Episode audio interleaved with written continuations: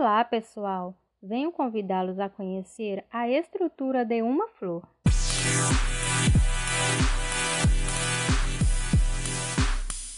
A flor é um órgão vegetal aéreo pertencente às plantas do grupo da angiospermas. Elas apresentam um crescimento determinado e possuem uma grande importância relacionado à reprodução sexuada.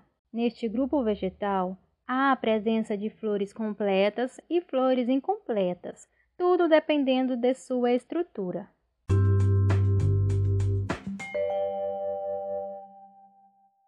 Para entender melhor, irei explicar sobre essas estruturas imaginando a flor do hibisco, e acredito que você já tenha visto por algum lugar. A flor do hibisco é considerada uma flor completa devido conter os quatro verticilos florais, que são o cálice, que é um conjunto de folhas protetoras, geralmente verdes, chamadas sépalas.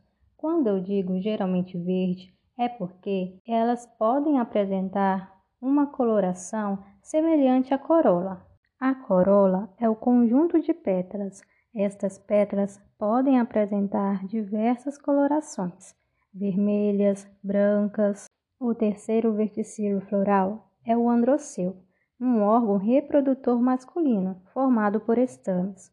O quarto e último verticilo floral é o gineceu, que é um órgão reprodutor feminino, que é um conjunto de carpelos.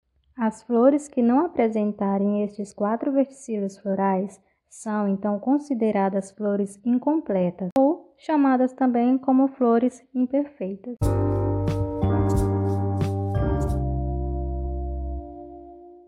Para concluir este raciocínio, vamos imaginar a estrutura de uma flor de fora para dentro. Elas apresentam um pedúnculo ou pedicelo, que é a arte de sustentação que liga a flor ao caule. Em seguida, temos a bráctea, que são as folhas modificadas associadas às flores, lembrando que não são presentes em todas as flores.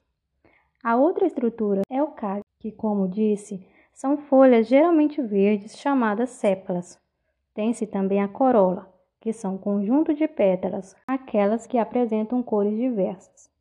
Na sequência, tem-se o androceu, o órgão reprodutor masculino, onde vai conter o néctar. Em seguida, temos o gineceu, que é um órgão reprodutor feminino que está presente o ovário da flor.